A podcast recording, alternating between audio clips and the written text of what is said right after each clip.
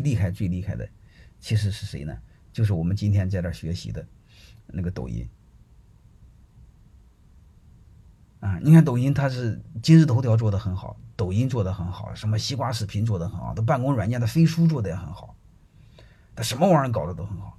主要原因是什么？主要原因后台一个庞大的数据，啥意思呢？你任何人只要点了它的，打开它的软这个这个 A P P，你会发现你都在给他提供决策依据。啥意思呢？你下次再打开，他就知道你喜欢看什么，然后他就让你养成了依赖。这叫大中台模式，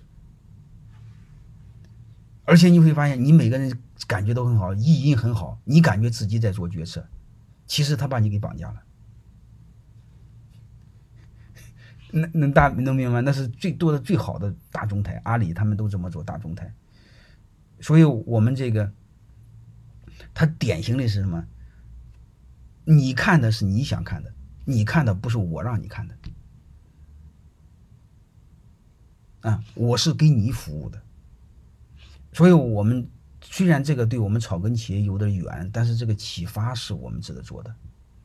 我们将来之后，不管做分子公司，不管做开什么小店，哪怕是洗脚店、按摩店，还有什么月子会所，好吧，你把前端做轻。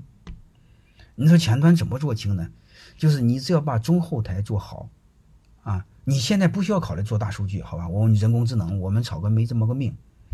你只要把后边的品牌做好，就是基本管理做好。说白了，店长可以标准化，可以基本培训做好，信息系统做好，别让他坑你。你比如别让他这个前面开个店卖别人的货乱搞，你别让他坑你，能明白吗？就像 seven eleven 似的，你想卖什么东西，你说了不算。嗯，我让你卖什么你卖什么，然后收款机是我的，进货是我的，你的任务就是你和你老婆光卖这个光卖货就好了，卖完货我和你分成。能听明白吗？啊，至于卖什么你不用管，因为我有大数据，我知道卖什么好，我知道卖哪好，我知道怎么装修好，能大概明白这意思吗？就是前边把它变简单，后边做复杂，而且我能预测出来这个店大概每年能挣多少钱，所以你需要和我合伙投多少钱，是不是很简单？这时候你发现前端是不是做轻了？你发现开店你会发现你们夫妻店你们夫妻出钱，然后我出个什么呢？我出的钱什么都很少啊，我什么都没出。你看系统，你品牌装修那个成本都很低的，对吧？然后挣钱一块分嘛，能明白什么意思了吗？还有一个钱你投，而且刚才我讲那个，你刚才你们让我谈城市合伙人，我就谈一点，是吧？城市合伙人和这个顶层设计怎么结合在一起？这个正常情况下不是一个店一个店的找，这个太累。你想想，你你要一个店一个店的找个合伙人，找投资人，这累死，哪能这么搞呢？所以城市合伙人啥意思呢？就是一个城市一个城市的找，就是说白了，就一个区域一个区域的找。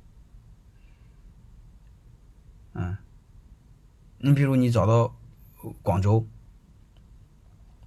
你找到南京，你找到当地的一个土财主，能明白什么意思吧？我上海一个当地的土财主。啊，你说你是我上海区的城市合伙人，啊，我一举投一千个店，啊，我前两年先投一百个店，或先投二十个店，那都行啊，蒙就行了嘛。然后你先给我投一个亿，我们一起把它给做起来，能明白了吗？你的任务是什么？我投钱，还有什么？协助我做当地的公关，市政府的关系你在协调，那么我是人生地不熟，你我又不是地头蛇，你协调，啊，然后团队我快速复制。